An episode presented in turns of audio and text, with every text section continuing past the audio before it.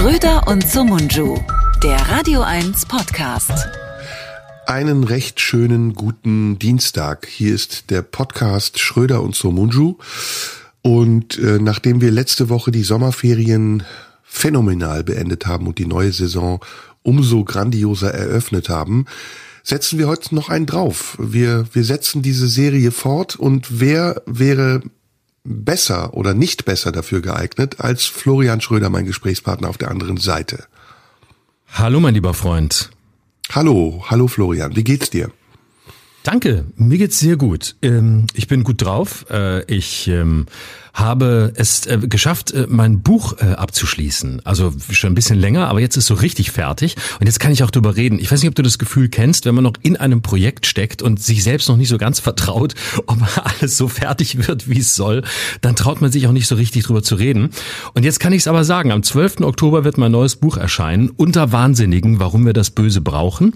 Und am 10. Oktober ist die exklusive Buchpremiere in Berlin im großen Sendesaal des RBB, veranstaltet und präsentiert präsentiert von Radio 1 übrigens und da gibt's auch schon Karten, könnt ihr Karten kaufen. Und da stelle ich dieses Buch vor, ein ähm, porträtlastiges Reportagebuch, wo ich Menschen getroffen habe, die Böses getan haben. Nazis, Schwerverbrecher, ähm, Soldaten, alles dabei. So, das mal gleich vorneweg. Und ich freue mich, dass ich jetzt so drüber reden kann, weil ich die ganze Zeit dachte, scheiße, da stehen so viele Termine und ich bin immer noch nicht fertig. Dann lass uns auch drüber reden, gerne sogar. Ähm, also mhm. das Buch ist ein Buch über das Böse, habe ich jetzt verstanden. Genau. So Und ist es, genau. Wie näherst du dich diesem Thema an? Also ich nähere mich diesem Thema so an. Ich habe mich gefragt, ähm, warum wir, wie wir hier auch oft besprochen haben, wieder sehr stark in diesen Kategorien denken. Gut, böse, Freund, Feind, dafür, dagegen. Und ähm, es sind ja so Schützengräben aufgekommen, dass man sich entweder auf das, äh, auf die Seite der Guten zählt oder der vermeintlich Guten und dass man glaubt, Teil einer Gruppe zu sein, die sich über andere erhebt. So, und ich habe mich gefragt, warum ist das so? Und dann wollte ich seit sehr langer Zeit ein Buch über dieses Thema schreiben und ähm, habe auch schon früh angefangen, 2018, habe dann immer wieder unterbrochen, dann kam Corona und es war schwer, da weiterzumachen, weil man natürlich auch ähm, in viele Institutionen, wie zum Beispiel in den Knast, nicht reinkam als Besucher, als Beobachter. Dann habe ich wieder unterbrochen und äh, dann habe ich, ja, hab ich gemerkt, wie sich dieses Thema immer mehr zuspitzte, auch durch den Ukraine-Krieg und, und durch Corona natürlich. Und ähm, habe das dann intensiv weiterverfolgt und habe gedacht, naja, man kann natürlich jetzt große philosophische Essays über das Böse schreiben, aber das haben sehr viele Leute ja schon getan. Und das kann ich auch nicht besser. Und dann dachte ich, warum geht man nicht einfach mal oder warum gehe ich nicht zu denen, die in dieser Gesellschaft als böse gelten? Das heißt, mir geht es überhaupt nicht drum, mich zu fragen, wer ist böse, sondern im Gegenteil. Ich versuche eigentlich den Begriff des Bösen aufzulösen und dahin zu bringen, dass wir sagen, ähm, wir müssen gar nicht mehr in diesen Kategorien denken. So, und da bin ich rausgegangen und habe gedacht, ich gehe mal zu denen, die Böses getan haben oder als böse gelten, immer mit der Frage, was gilt gilt eigentlich in unserer Gesellschaft als böse? Warum braucht eine bestimmte Zeit bestimmte Gruppen oder Menschen, die sie ausschließen kann? Und wen hat sie sich dafür ausgesucht? Und dann bin ich losgegangen. Und dann äh, habe ich mir alles Mögliche angeguckt. Also es sind acht Geschichten geworden. Ähm, es ist ein, ein Krimineller dabei, ein, ein Gewalttäter, ein junger Typ, der ähm, in der forensischen Psychiatrie sitzt, eine Frau, die eine paranoide Schizophrenie hatte, zwei Rechtsextremisten, äh, die ich lange begleitet habe, ähm, eine also Scharfschützen der NATO, die ich in Litauen begleitet habe, die letzte Generation, die ich bei einer Aktion begleitet habe. Und das schildere ich und versuche das vor dem Hintergrund der Psychologie, der Philosophie und der, der Politik so ein bisschen einzuordnen. Das ist im Grunde das Projekt. Ein Projekt über mehrere Jahre, das mir wahnsinnig viel Spaß gemacht hat und das jetzt endlich langsam das Licht der Welt erblickt. Und kann ich verraten, welchen Rex Rechtsextremen du getroffen hast, oder ist das soll das noch äh, ein Geheimnis bleiben? das halten wir noch geheim. Das, das machen wir mhm. dann, wenn es soweit ist. Aber exklusiv, mhm. bevor es rauskommt, äh, werden wir, reden wir hier drüber. Okay. Sollen wir so machen? Ja, einverstanden. Wie subjektiv ist denn ähm, dein Blick auf die Dinge? Entscheidest du, wer böse ist? Ja, das Problem ist, ich entscheide das gar nicht, ähm, sondern das Buch hält sich mit, mit der Bewertung oder ich halte mich mit der Bewertung ganz stark zurück. Ich versuche dem Bösen so nah zu kommen, dass äh, ich überhaupt nicht mehr und, äh, sagen will und, und äh, festlegen kann, wer gut und, und wer böse ist, sondern ich möchte, dass das Ziel ist eigentlich in eine Welt vorzudringen, in der wir diesen Begriff gar nicht mehr brauchen. Aber ist die Auswahl diese, nicht schon eine Bewertung? Nee, die, ja gut, das kann, das kann man so sehen. Aber die Auswahl ist eigentlich der Versuch, sowohl ähm, Themen, die automatisch da reingehören, also Protagonisten, die ähm, einsitzen, die also etwas getan haben, was wir als böse bewerten, ähm, zu nehmen, aber auf der anderen Seite eben auch gesellschaftspolitische Themen. Also Leute, die unsere Zeit ähm, oder die von vielen als böse qualifiziert werden. Deswegen Soldaten, deswegen letzte Generation, Rechtsextremismus. Es gibt auch einen Mann, der ein Doppelleben geführt hat und zwei Frauen hatte, sogar zwei Familien. Also das sind äh, Geschichten, die ähm, von denen ich denke, die geben so wie so kaleidoskopartig die Gegenwart wieder. Natürlich nicht vollständig und äh, natürlich äh, kann man auch ganz viele andere wählen und das ist natürlich das Problem an diesem Thema. Du kannst endlos, du kannst endlos recherchieren, du kannst endlos Menschen finden. Aber ich habe es versucht, auf die auf die Großthemen unserer Zeit ähm, zu zu bringen, die die mir persönlich wichtig sind. Und das ist vielleicht das Subjektive daran, dass es natürlich auch mich ein bisschen ein bisschen interessieren muss. Das hat's getan. Kann man denn auf einen Nenner bringen, was das Böse ist? Oh, das ist eine große Frage. Ich weiß gar nicht, ob ich das so, ob ich das so so definieren will. Ich glaube, das Böse ist, ähm, das Böse ist, glaube ich, das, was eine bestimmte Gesellschaft, was eine bestimmte Zeit ähm, sich aussucht, weil es sie mit der eigenen Ohnmacht konfrontiert. So würde ich es sagen. Ich glaube, das Böse mhm. ist eine Erfindung von Menschen und wir lernen mehr über die, die etwas als böse qualifizieren, als über die, die etwas Böses getan haben. Nämlich, ähm, weil es uns mit unseren Ängsten konfrontiert. Und es ist total interessant, dass ich im Lauf der Zeit, im, im Lauf der Recherche dieses Buchs ähm, gemerkt habe, dass ich genauso gut ein Buch hätte schreiben können über Angst, weil das Böse etwas ist, was uns Angst macht. Aber als ich viele dieser Menschen getroffen habe, habe ich gemerkt, dass die selbst unfassbar viel Angst haben auch die sogenannten Bösen. Und mhm. ähm, das ist total, das, das ist mir mit der Zeit immer deutlicher geworden. Und ähm, deswegen glaube ich, dass es, ähm, dass, dass das Böse etwas ist, was, was wir in uns haben und was, ähm, was etwas ist, was uns Angst macht, weswegen wir es so verteufeln müssen. Und egal mit wem ich gesprochen habe, ob es Kriminologen waren, ob es Psychiater waren, all diese Menschen sprechen nicht vom Bösen. Die sagen auch, das gibt es nicht. Ich habe mit einem Kriminologen gesprochen, der hat eine Untersuchung gemacht, der hat alle alle deutschen ähm, alle deutschen Gesetze, also alle Gesetzbücher durchsucht und geguckt, wie oft das Böse vorkommt. Beispielsweise im Strafgesetzbuch kein einziges Mal. Es gibt zweimal eine Stelle, wo der Begriff böswillig auftaucht, aber ansonsten gibt es den Begriff nicht. In der Psychologie gibt es ihn auch nicht. Wenn du mit Psychologen redest, sagen sie, nee, niemals würden wir äh, Patienten oder selbst äh, Schwerverbrecher als böse bezeichnen, sondern wir suchen Spuren, wir versuchen sie zu verstehen und zu gucken, wo die Gründe dafür lagen, warum sie so gehandelt haben, wie sie es getan haben. Mhm. Und das äh, war ein sehr spannender Prozess, der, der auch in mir viel ausgelöst hat und mich, mich selbst äh, auch sehr verändert hat. Und ich erzähle auch im Vorwort tatsächlich eine kleine persönliche Geschichte, ähm, weil ich ja aus einem äh, Elternhaus komme, in dem auch ein Teil, nämlich mein Vater, selbst kriminell war. Und ähm, auch das erzähle ich, weil ich dazu natürlich eine, eine gewisse Affinität habe zu diesem Thema und weil ich weiß, wie es ist, äh, und so ein bisschen beäugt zu werden und, oder mindestens unter Verdacht zu stehen. Hm. Ja, böse ist ja ein Sammelbegriff, ne? Das stimmt. Aber ähm, das, was du ansprichst, der Dualismus und das Bedrohliche am Bösen als Gegensatz zu dem ähm, Behütenden am Guten, das ist ja tatsächlich eine sehr spannende Geschichte, die wir in unseren heutigen Diskussionen auch immer wiederfinden. Ja. Also die Sehnsucht danach, etwas zu haben, ähm, worauf man sich verlassen kann, weil es, ähm, weil es vertrauenswürdig genug ist und gleichzeitig aber finde ich, ähm, ist das sehr, sehr unrealistisch, weil wir alle ja auch unsere Abgründe haben und ich glaube, ähm, niemand vollständig gefeit ist dagegen, irgendetwas zu tun, was so genannt böse ist oder böse sein kann. Hast du ein genau. Ergebnis am Ende des Buches?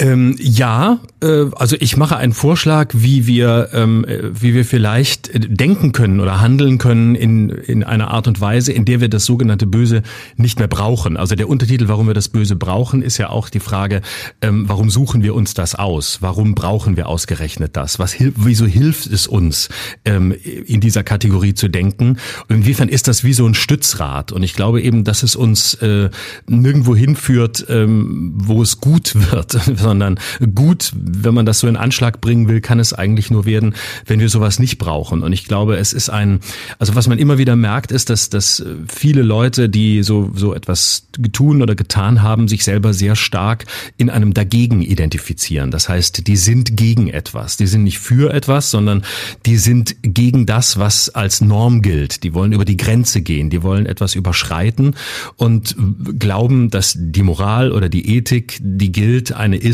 die für sie nicht gilt. Und ähm, ich glaube, dass es eine Form von Ethik gibt, in der wir ähm, ja das, Bö das Böse nicht mehr brauchen, sondern äh, in einer Welt denken und leben können, in der es äh, Zusammenhänge gibt, Konstellationen gibt, Momente gibt, äh, aber nicht Absichten und nicht Täter und Opfer, sondern ähm, ja, dass es etwas dazwischen gibt. Eine Art, also so eine Art non-binäre Welt, jetzt gar nicht nur im geschlechtlichen Sinne, sondern ähm, ja, in, in einer Welt, wo es nicht mehr diese, diesen, diesen Dualismus gibt. Und ich glaube, das geht. Ich will es jetzt noch nicht zu konkret machen, aber es, es gibt eine Idee, wie das funktionieren kann. Aber ist das nicht genau das Gegenteil von dem, was eigentlich äh, gebraucht wird, um eine Balance herzustellen? Also ist nicht der Kontrapunkt oder der, der auf der anderen Seite der Wippe sitzt, nötig, damit man überhaupt erst wippen kann und in ein Gleichgewicht kommt? Ja, natürlich. Also, der Punkt ist auch nicht, dass man keine Feinde haben kann oder so eine Art, äh, ich nenne es irgendwann Übergangsfeinde oder Gegner. Aber es ist eben der Unterschied, ob man in einer Struktur lebt, in der man nur in diesen äh, harten dichotomen ah. Begriffen denkt oder ob man, natürlich gibt es unendlich, wir können unendlich viele Gegner uns aussuchen. Das ist sogar wichtig. Allein um unsere eigene Identität zu bestimmen, brauchen wir ja das andere, brauchen wir das Fremde, brauchen wir den Gegner, brauchen wir etwas, woran wir uns abarbeiten können, woran wir, ähm, ja, wo wir auch irgendwas hinstellen, was, was uns hilft, ähm, die eigene Position überhaupt erst zu finden. Unbedingt. Also da bin ich sogar sehr dafür. Ähm, aber es geht eben drum, denken wir nur in solchen Strukturen und machen, denken wir in Freund-Feind oder denken wir in Kategorien von Gegnern oder von Konkurrenten oder was auch immer. Ähm, das ist alles wichtig und legitim. Es geht nicht drum, das einzuäschern und einzuebnen und eine Pseudoharmonie herzustellen. Im Gegenteil. Ähm, sondern es geht nur um die Frage, warum müssen wir das andere eigentlich so dämonisieren. Und das führt, ah. glaube ich, nicht dazu, dass wir, dass wir einander näher kommen oder einander verstehen können. Also können wir das Böse auch böse sein lassen? Unbedingt. Natürlich und es ist ja auch nicht verboten darin darin so zu denken und man kann auch äh, man kann auch jemanden man kann auch jemanden abgrundtief böse finden und äh, das das ist nicht verboten und das ist nicht falsch. Ich glaube nur, dass es ähm, ja dass dieser dass dieser Übermoralismus, den wir im Moment äh, leben und diesen Moralüberschuss, den wir permanent äh, produzieren, indem wir ähm, uns uns selbst äh, für die Guten und für die Besten halten, ähm, dass das äh, die Einflugschneise ist ähm, zu ja genau dahin, nämlich äh, zu, zu einer Welt, in der wir uns nicht mehr begegnen können. Letzte Frage. Ähm, denkt der Böse denn, dass die anderen böse sind? Ja.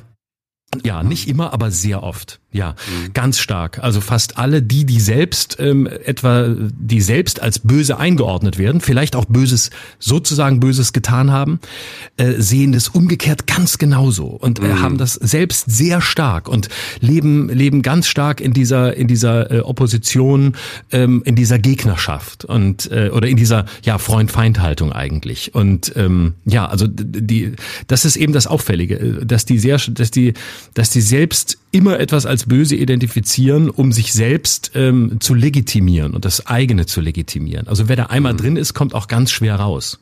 Also sie verschaffen sich ein sauberes Gewissen dadurch, dass sie die Schuld den anderen geben. Ja, Genau, also die Schuld liegt, das ist ja auch so eine der Ursachen, in dem Moment, in dem man glaubt, die Schuld haben die anderen, die Schuld liegt woanders. Insofern bin ich ja legitimiert, ähm, das zu tun, weil das, was ich tue, ja das Gute und das Richtige ist. Und es mhm. gibt tatsächlich einen sehr schön, einen der schönsten Sätze, äh, der, der in diesem Buch vorkommt, das ist fast eine Überleitung zu etwas, worüber ich auch sowieso mit dir reden wollte. Eine der schönsten Definitionen äh, zu diesem Thema kommt ausgerechnet von Roger Köppel, dem Chef der Weltwoche, mit dem ich lange gesprochen habe, ein langes Gespräch geführt habe habe im Zusammenhang mit seiner Reise nach Moskau. Ist das der Rechtsextreme, den du im Knast besucht hast? Nein, nein.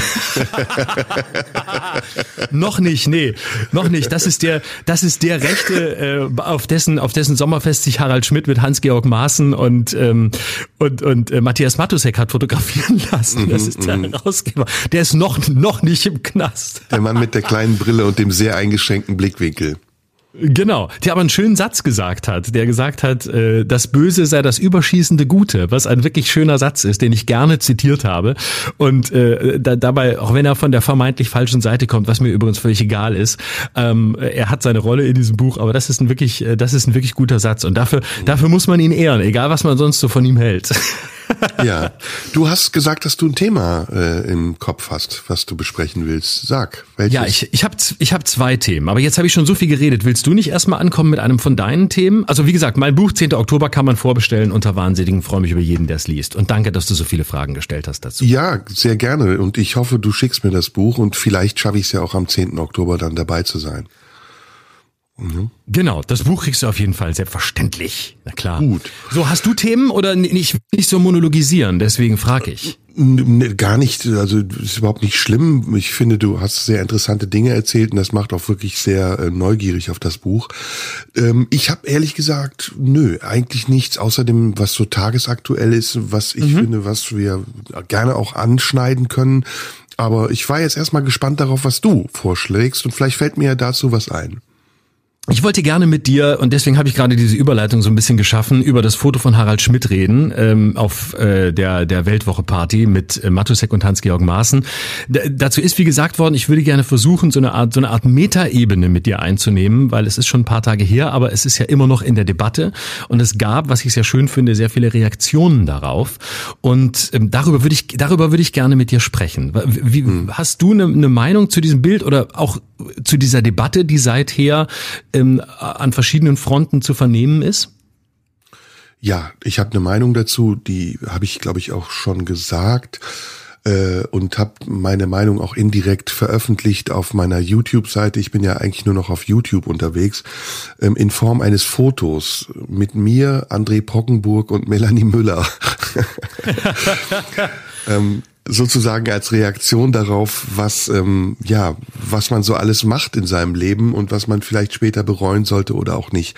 Nee, ähm, also ich finde es überhaupt nicht schlimm.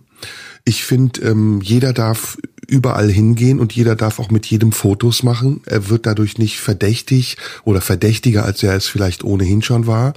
Ich finde es eigentlich viel schäbiger, sich darüber so aufzuregen, obwohl man eigentlich weiß, dass der Vorwurf, den man macht, absurd ist und weit hergeholt. Und da gibt's ja ein paar Leute, die das machen, die das auch, finde ich, äh, fast schon berufsmäßig machen. Und gerade diese Leute, die das machen, die ja auch einen Bezug zu Harald Schmidt haben, weil sie entweder mal mit ihm zusammengearbeitet haben oder aus seiner Schule kommen, finde ich, sollten da ein bisschen bescheidener sein. Und vor allem ähm, finde ich, ist das eine Art, jemandem in den Rücken zu fallen in der Öffentlichkeit, die ich nicht okay finde. Man kann ihm das persönlich sagen, besonders wenn man ihn kennt. Man kann das bei irgendeiner Gelegenheit, wenn man ihn trifft, auch nochmal ansprechen. Aber so hat das für mich so eine Art, äh, so eine hässliche Art von Profilierung. Aber das ist ja heute gang und gäbe. Das machen ja sehr viele, die dann solche Themen benutzen, um sich so darzustellen, als wären sie selbst immer fehlerfrei gewesen. Und gerade die Leute, die das gemacht haben in der Öffentlichkeit, die über Harald Schmidt gesprochen haben, sind selbst nicht über jeglichen Verdacht erhaben. Also da gibt's ja einige Vorwürfe, die es auch in der Vergangenheit gab und die immer wieder aufkeimen, die mindestens genauso ernst zu nehmen sind und jetzt so zu tun, als wäre man der Moralapostel und könnte sich anhand eines Fotos sich eine Meinung über jemanden erlauben, der eigentlich immer schon sehr deutlich auf der Seite stand, die diese Leute für richtig halten. Das finde ich ist ein durchschaubares Manöver, dem man auch nicht zu viel Raum geben darf. Mhm. Ähm, ich gehe da in eine ganz ähnliche Richtung ähm, und ich zähle ja auch ein bisschen zu, zu den Harald Schmidt-Schülern, äh, auf jeden Fall in meiner Arbeit. Das war natürlich eine sehr prägende Figur. Du weißt, ich hatte ja meinen ersten Fernsehauftritt bei Schmiteinander, bei der, bei der heute mit Triggerwarnung versehenen Sendung und ähm, wir hatten immer wieder Kontakt. Ich war später auch bei Schmidt und Pocher zu Gast und ähm, äh, vorher bei Psst, als ich 15 Jahre alt war und äh, ich habe seinen Weg natürlich auch, auch verfolgt und ähm, auch, auch seine, seine, seine Entwicklung und und ähm, ich sehe es, ich sehe es ähnlich wie du. Ich äh, verstehe nicht, wie man so eng denken und leben kann, dass man sofort so eine Kontaktschuld ins Feld führt. Natürlich kann der hingehen, wo er hingehen will. Und ähm, ich verstehe nicht, wie man äh, sagen kann, der fotografiert sich mit denen oder lässt sich mit denen fotografieren, das darf man nicht, also gehört er dazu. Ähm, wie kann man als Künstler äh, so eng sein? Wie kann man nicht wahrnehmen, dass ein, ein Künstler, wie Harald es ist, äh, ein, ein Kabarettist, irgendwo hingeht, weil er es lustig findet, weil er dort überraschen möchte, weil er recherchieren will, weil er Menschen treffen will für seine Bühnenprogramme oder weil er einfach einen lustigen Abend haben will oder einfach weil er neugierig ist auf ähm, Menschen, die ihm fremd sind oder weil er vielleicht eine Sympathie überprüfen will. Keine Ahnung, was auch immer es ist. Es gibt ja sehr viele Gründe. Und dass das alles, was irgendwie in Richtung Unschuldsvermutung geht, überhaupt kein Thema ist, sondern dass man ausschließlich sagt, jetzt ist er wohl da angekommen. Wie kann er nur? Jetzt müssen wir uns dringend von ihm absetzen. Also diese, diese, diese Angst vor, vor Infektion ähm, mit dem, der jetzt auf der falschen Seite ist, ist so groß, dass ich eher vermute, dass die, die sich Angst haben, da zu infizieren, offensichtlich kein besonders gutes Immunsystem haben. Sonst müssten sie nicht so viel Angst haben. Und, ja, aber da muss ich dir eine provokante Frage stellen. Ähm, wie ist dein Verhältnis zu Lisa Fitz? Mein Verhältnis zu Lisa Fitz ist äh, gespalten. ja, aber du hast dich ja seinerzeit auch von ihr distanziert und es ist genauso, also ich, du weißt, wir können offen miteinander reden und äh, ich sage das jetzt nicht, um dich da in die Pfanne zu hauen, aber wir müssen auch ein bisschen selbstkritisch sein. Und ähm, es war in einer Zeit, in der das Thema Corona sehr sensibel besprochen wurde und da gab es eben diesen Vorfall, wo ja auch viele dir vorgeworfen haben, dass du dich aus Angst davor, dass du mit in den Strudel geraten könntest, von ihr distanziert hast, was viele unkollegial fanden. Kannst du das heute begründen? Hast du für dich selbst eine Begründung oder würdest du eher sagen, naja, irgendwie habe ich mich da auch nicht so ganz korrekt verhalten? Nö, ich stehe total zu dem, was ich damals gesagt habe. Ich habe mich von der Nummer inhaltlich äh, distanziert und äh, das aus guten Gründen, weil es eine Nummer war, die äh, nicht haltbar war, faktisch nicht haltbar war und äh, dazu stehe ich. Und was ich getan habe, ist, ich habe mich in der Anmoderation davon distanziert, weil mir das wichtig war, da ein Zeichen zu setzen. Ähm, und das würde ich auch tun, wenn wenn ein anderer Gast käme, wenn ich mit mit äh, mit Hans-Georg Maaßen äh, reden würde in einer Sendung, wo, womit ich überhaupt gar keine Probleme hätte, auch wenn ich dessen Denken mir nicht sehr viel sympathischer ist als das von Lisa Fitz. Aber dann würde ich es in einem Gespräch tun. Und gab es mit Lisa Fitz kein Gespräch, sondern es gab einen Auftritt. Und ähm, es ist mein Recht als Moderator in meiner Sendung zu sagen, ich distanziere mich davon. Das heißt nicht, dass sie das nicht machen kann. Sie konnte es ja machen. Sie konnte diese Nummer machen, sie konnte sie in voller Länge machen, sie konnte sie so machen, wie sie mit der Redaktion abgesprochen war. Und äh, aber es, es überschritt ein Maß an ähm, ja an, an Fake News, an, an durch, durcheinander geschmissenen äh, Dingen, ähm, von denen ich sagte, nö, das ist, da, da möchte ich sagen, es ist nicht mein Ding, aber sie soll es gerne machen. Und das ist ja auch der freiheitliche Ansatz, den wir in diesem Moment gewählt haben, nämlich nicht, wir canceln das oder ähm, wir lassen das nicht zu, was man über, übrigens auch machen kann, wenn man das will. Dann kann man halt sagen, wir wollen das hier nicht, kann aber woanders, äh, kann sie das gerne machen. Und da habe ich gesagt, nee, das ist jetzt nichts, weswegen ich das nicht in der Sendung haben will, aber ich möchte meine Position da klar machen und nicht, weil ich geglaubte, in einen Strudel mit reingezogen zu werden, ähm, sondern weil es meinen Werten widersprach. Und das ist Teil des Diskurses. Hm, ich hätte an deiner Stelle anders geantwortet. ähm, Nämlich wie? Ich hätte gesagt, dass das, was du getan hast, nicht hinterhältig war. Und ähm, dass das, was diese Leute, die Harald Schmidt jetzt kritisieren, tun und die Art, wie sie es machen, durch und durch hinterhältig ist. Link. Das ist wirklich ein Verhalten, was, ähm, was ich ganz mies finde. Und das ist, ist hm. äh, und das ist auch keine Konfrontation, das ist auch nicht irgendwie ein Vorwurf, den man jemandem macht, der sich wehren kann, sondern das ist ganz klar äh, eine, eine Verurteilung, die darauf baut, dass möglichst viele Leute nicht wissen, was Hintergründe sind und die davon profitiert, dass Leute ganz schnell auf so einen Zug aufspringen. Also und ich glaube, dein Motiv Satz war ein anderes. Ja, ja, aber ich muss ja keine Selbstverständlichkeiten hier wiedergeben. Und natürlich war es nicht hinterhältig, weil es mit offenem Visier war. Und äh, weil es äh, keine Hinterhältigkeit geben konnte, sondern ich da saß und etwas gesagt habe und anschließend kam der Auftritt. So standen im Grunde zwei Positionen gleichwertig nebeneinander. Ähm, sie hätte ja auch sagen können, äh, ich äh, distanziere mich äh, von dem Moderator dieser Sendung, weil ich äh, das genauso doof finde. Also das ist ja, das kann man ja ausspielen. Aber das ist selbstverständlich, deswegen muss ich das nicht sagen sagen. Ich weiß auch gar nicht, ob ich das, äh, was Kollegen über Harald sagen, hinterhältig finde. Sie tun das in der Öffentlichkeit. Wir alle stehen auf einer Bühne, wir sind auf unterschiedlichen Bühnen, die aber nebeneinander stehen. Und das kann natürlich jeder bewerten. Und ähm, man kann sich auch distanzieren und sagen, das ist der, das Vorbild, dem ich lange hinterhergelaufen bin, jetzt ist es das nicht mehr. Ich würde sogar die Art und Weise, wie Kollegen das machen und dass sie es machen, gar nicht als hinterhältig bezeichnen, sondern es ist ihre Haltung. Mich stört die, mich stört das Kleine daran, das Dinge.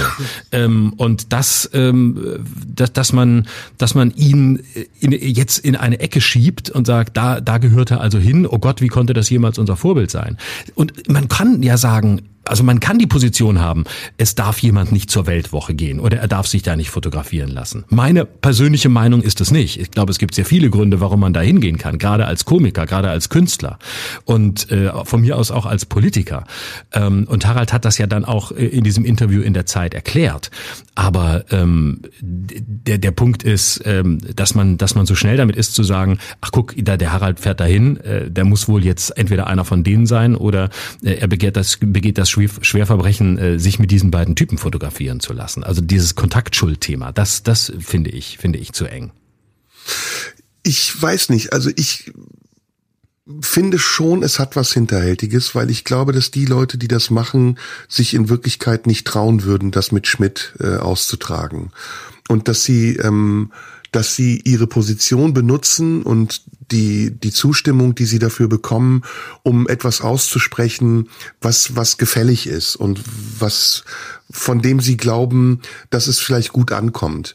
Ähm, deswegen finde ich, hat das schon was Hinterhältiges, hat auch was Verlogenes. Also, ähm, und ich will den Bogen noch ein bisschen weiterspannen. Auch Schmidt hat das. Also auch Schmidt hat manchmal hinterhältige Seiten, wo ich denke, warum musst du in einem Interview jetzt das so äh, sagen? Warum kannst du das nicht anders austragen? Auch ich habe das. Also wenn ich jetzt so spreche über Kollegen, bin ich ja genauso. Also da trage ich ja auch nicht etwas auf einer Ebene aus, die ich, äh, die ich ähm, haben könnte, weil ich diese Leute ja kenne und ihnen eine SMS schreiben könnte und sagen könnte, ey, warum redest du so einen Scheiß in der Öffentlichkeit? Öffentlichkeit. Da fasse ich mir jetzt auch gerne mit an die eigene Nase. Ich glaube, wenn wir, du wolltest ja auf einer Metaebene bleiben, ne? Und wenn wir auf dieser Metaebene bleiben, dann ist es ähm, eine Verlockung, der wir erliegen dass man nämlich heute genug Kanäle hat, auf denen man sich äußern kann, auf denen man sich auch in, in einer bestimmten Art und Weise gefällig oder wohlfeil oder tendenziös äußern kann, in der Absicht, damit etwas an Image zu bekommen, was, was der eigenen Arbeit nützt oder was den Kartenverkäufen nützt oder eben den Zielen, die man sonst erreichen will, entgegenkommt. Ich glaube, die Leute, die das machen, über die wir ja indirekt sprechen, sind Leute, die sich in einer bestimmten Position sehen. Und diese Position ist zu, zu, zum einen eine sehr labile Position, weil sie öffentlich ist und weil sie auch ständig hinterfragt und ähm, unterwandert werden kann. Und zum anderen ist es eine Position, von der, glaube ich, diejenigen mehr als diejenigen, die es sehen, äh, glauben, ähm, also diejenigen, die es machen, mehr als diejenigen, die es sehen, glauben, dass sie eine Instanz sei. Also dass sie mit dem, was sie dort sagen, ähm, auch Denken verändern oder Handlungen mindestens beeinflussen können. Und das haben sie auch erfahren. Also es ist ja auch so, dass heute der Einfluss dieser Leute so weit reicht, dass Politiker zurücktreten müssen oder dass Politiker reagieren und andere dazu zwingen, zurückzutreten. Also das ist ein fatales Zusammenspiel, das dazu führt, dass wir den Umgang miteinander verlieren und den guten Umgang miteinander verlieren. Und ich will mal als Beispiel für den guten, den idealen Umgang miteinander uns ähm, ins Spiel bringen. Ähm, wir sind auch oft unterschiedlicher Meinung, aber ich rede eigentlich oder eigentlich nie über dich so, als wärst du mein Feind oder fall dir in den Rücken oder ähm, kommentiere öffentlich deine Arbeit und sag, ja, der Schröder geht mir sowieso auf den Sack und das nächste Mal, wenn wir im Tippi auf der Bühne sitzen, da sage ich dem mal die Meinung oder sag sie ihm gerade nicht und sag sie hintenrum in irgendeinem Interview. Und trotzdem ähm, tragen wir unsere Sachen, wenn wir denn unterschiedlicher Meinung sind, was eher selten vorkommt, öffentlich aus. Im Vertrauen darauf, dass der andere das nicht in irgendeiner Form missbrauchen wird, um sich da draufzusetzen und sich besser darzustellen oder um bei deinem Buch zu bleiben, um sich als das Gute darzustellen und den anderen zum Bösen zu stilisieren, sondern weil wir an einem Austausch interessiert sind. Und da fängt jetzt mein Punkt an, was dieses Bild angeht von Harald Schmidt. Warum hat man den nicht gefragt? Also warum hat man, bevor man sich dazu eine Meinung erlaubt hat, nicht öffentlich gefragt, hey, warum hast du das eigentlich gemacht? Wie war der Zusammenhang? Gab es da irgendeinen Grund oder war es dir wirklich egal? Hast du nicht gewusst, wer das ist? Oder ähm, ist der vielleicht privat ganz anders? Also ich kann dir hunderte von Beispielen nennen und du wirst diese Bilder auch in deinem Giftschrank haben von Fotos, von Gelegenheiten, bei denen ich abgelichtet wurde mit Leuten, mit denen ich politisch überhaupt nichts zu tun haben will. Klar. Ja, Edmund Stoiber zum Beispiel oder ähm, Andreas Scheuer oder ähm, Markus Lanz oder ich könnte jetzt eine lange Liste machen, ja, aber, aber auch, auch, äh, keine Ahnung, Kollegen, mit denen ich heute nichts mehr zu tun haben will, mit denen ich seinerzeit Bilder gemacht habe, die diametral zu meiner politischen Einstellung heute stehen. Ich finde, dass diese Gewohnheit, die mittlerweile existiert und sich durchgesetzt hat und etabliert hat, sofort äh, Gas zu geben und sofort sich zu positionieren in der Hoffnung darauf, dass man sich und seinem Image damit Gutes tut, eine sehr schlechte Gewohnheit ist. Und ich würde sie deswegen auch weiterhin als hinterhältig, als feige bezeichnen. Und sie ist vor allen Dingen, ähm, bringt überhaupt nichts für den öffentlichen Diskurs. Denn wir reden nicht über Nazis wirklich.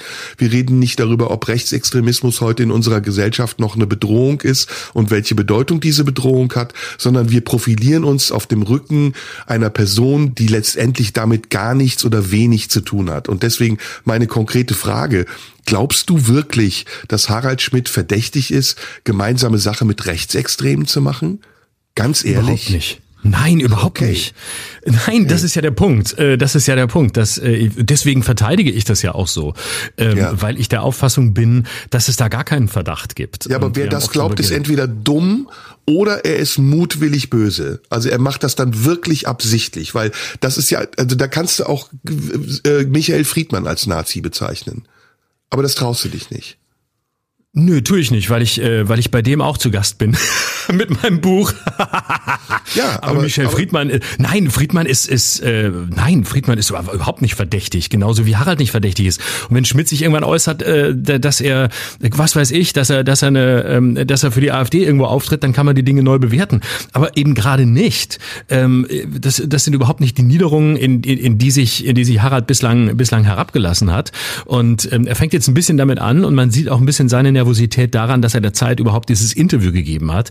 Also jemand, der über so viele Jahre immer davon gelebt hat, dass er sagte, never complain, never explain und Sätze sagte wie der Vatikan gibt keine Pressekonferenzen über sich selbst und plötzlich sitzt er bei der Zeit und ähm, äußert sich und seine einzige Bedingung ist, dass er in dem alten Büro von Helmut Schmidt vor den Büchern fotografiert wird. Da denkt man natürlich auch, oh Junge, jetzt spielst du das Spiel aber ganz schön mit, da ist aber gewaltig Nervosität ähm, äh, mit dabei.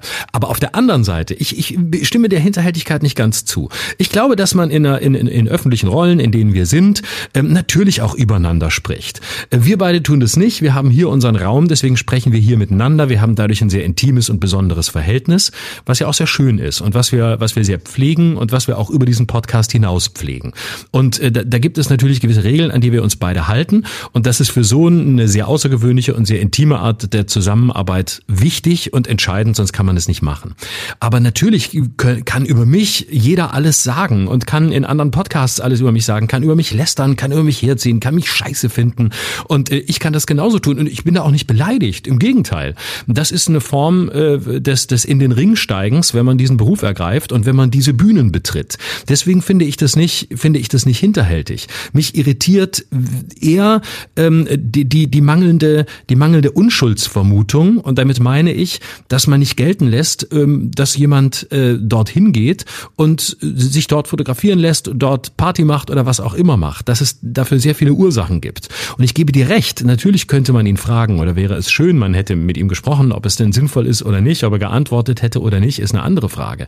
Aber prinzipiell heißt im öffentlichen Raum sein auch im öffentlichen Raum übereinander reden und sich innerhalb verschiedener Medien, die man bedient, gegenseitig antworten.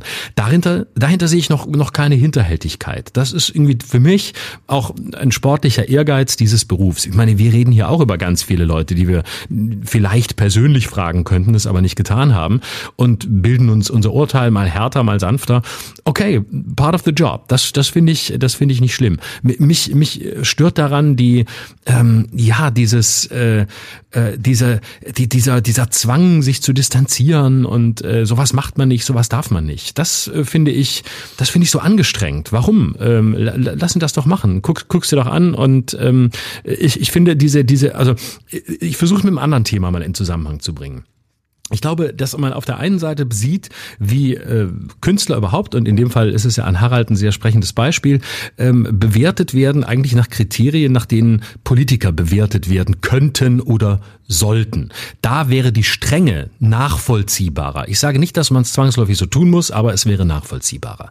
Auf der anderen Seite erleben wir parallel, was, was mit Hubert Aiwanger in Bayern passiert, wo ein Politiker, der eine ganz andere Verantwortung hat als ein Künstler, ähm, einfach so durchkommt, sich so durchlavieren kann mit den allermiserabelsten Ausreden und den allerdümmsten Ausreden und den man quasi schon zu, zu dem einen Satz, zu dem entscheidenden Satz prügeln muss, nämlich nicht sich einmal für die Scheißaktion damals zu entschuldigen, ähm, was in meinen Augen wirklich eine Geisteshaltung zeigt. Und da siehst du jemanden, äh, der aufgrund seiner Position wirklich in der Lage ist, den Diskurs in eine sehr ungute Richtung zu verschieben und der, da gibt's, der bleibt, dem, dem wird zugejubelt, da sagen die Leute, super, endlich sagt's mal einer, der arme Junge, aber er hat sich doch entschuldigt.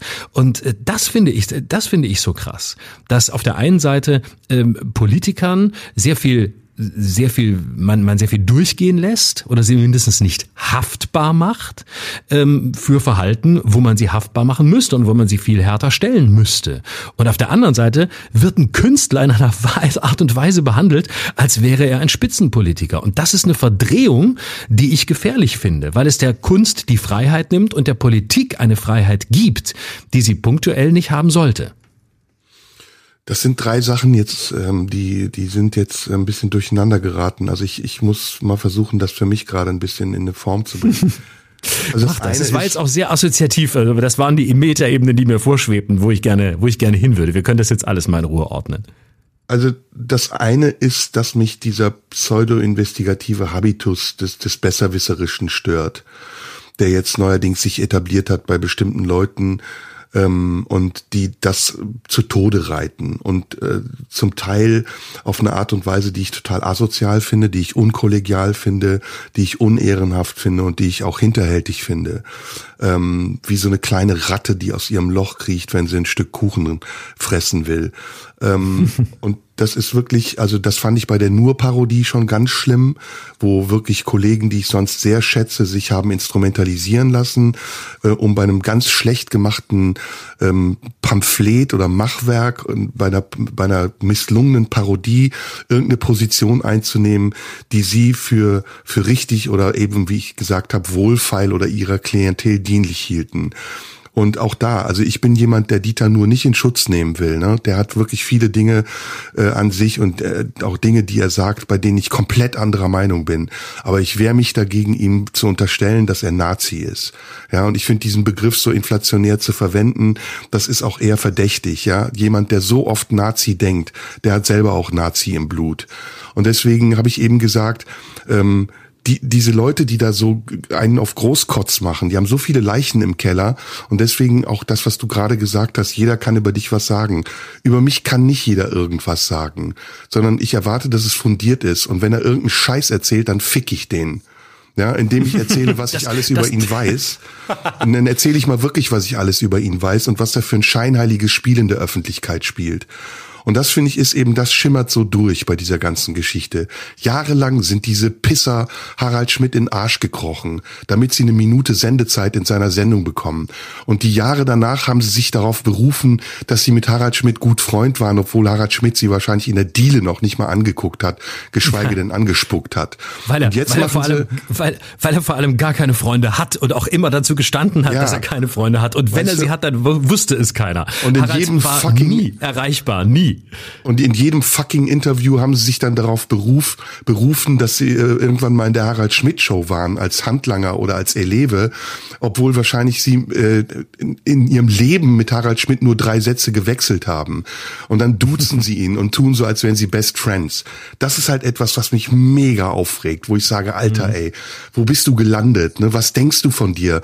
Äh, meinst du bloß, weil dir irgendwie 120.000 woke Idioten zuhören und auf Twitter zustimmen, dass du eine Instanz bist? Halt mal den Ball flach. Ja, das war, wie gesagt, bei diversen Dingen. Das war bei Nur so, das ist jetzt bei Schmidt so und das sind immer wieder die gleichen Protagonisten. Und es ist erbärmlich und es ist schade, dass sie damit durchkommen. Weil eigentlich müsste es jetzt mal eine andere Instanz geben, die sagt, bis hierhin und nicht weiter. Das, was du machst, ist nicht okay. Ja, dass du bedienst dich da der, der niedersten Stilmittel, äh, die man, die man noch nicht mal irgendwie gelernt haben muss, um andere Leute zu diskreditieren und so zu tun, als wärst du selbst irgendwie die, äh, der Weisheit letzter Schutz. Boah, ich habe auch keinen Bock mehr weiterzureden gerade. So, und das mit Aiwanger, so. Ja, das, das nervt mich einfach, weil ich, wir beide kennen ja die Seiten, ne? Wir kennen ja die, die Vorderseite und die Rückseite. Und die Vorderseite ist schillernd. Das ist die Showwelt. Das ist das, wo Leute äh, samstags, mittwochs, donnerstags, freitags sich, sich veröffentlichen können und den Leuten, die es gucken, irgendeinen erzählen können und sie glauben es ihnen und am Ende kommt dabei ein Bild raus einer Person, die wahnsinnig lauter wirkt und ganz ehrenhaft und gar nicht irgendwie anzukratzen ist in ihrem Image. Und das ist bei 99 Prozent aller Leute, die ich aus dem Business kenne, eben nicht der Fall. 99 Prozent der Leute, die ich aus dem Business kenne, sind hinterhältige kleine Pisser, ja, die vorne rum dir ins Gesicht irgendwie äh, sich nicht trauen zu sagen, was sie von dir halten und kaum sind sie um die Ecke mit 20 anderen über dich lästern. Und das ist halt ganz mies. Das ist so ein ganz mieser Zug. Deswegen will ich mit diesen Leuten auch auf Lebenszeit nichts zu tun haben. Das ist das eine. Aiwanger ist, habe ich eine andere Meinung.